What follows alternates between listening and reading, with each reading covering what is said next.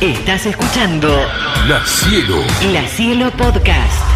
Ya te contamos sobre el primer robo de la Copa. y la historia de Picles, el perro héroe que salvó al trofeo de los ladrones. El segundo episodio fue en 1983. La Copa ya había quedado en manos de Brasil en el 70 y desde ese momento la custodiaba como un verdadero tesoro en la sede de la Confederación En Río de Janeiro, hasta que una noche de diciembre de aquel año un grupo comando liderado por el argentino Juan Carlos Hernández logró sustraerla de la vitrina blindada y hacerla desaparecer hasta el día de hoy. Los tres ladrones de origen brasileño fueron apresados de inmediato, pero Hernández Joyero de profesión, lograron atraparlo casi un año después. El argentino cumplió una condena de nueve años de prisión. y nunca confesó el hecho. Sobre la copa, ni rastros. Hay versiones que indican que fue fundida por el propio Hernández Para ser vendida en lingotes y otras que indican que la compró un coleccionista italiano. en el mercado ilegal. Lo cierto es que la FIFA tuvo que conformarse con una réplica que compró años más tarde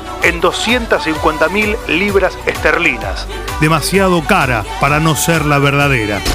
Cielo Sports. Cielo Sports Mundial. Seguinos en nuestras redes sociales y prendete a la cielo. La Cielo. La Cielo. La Cielo Podcast.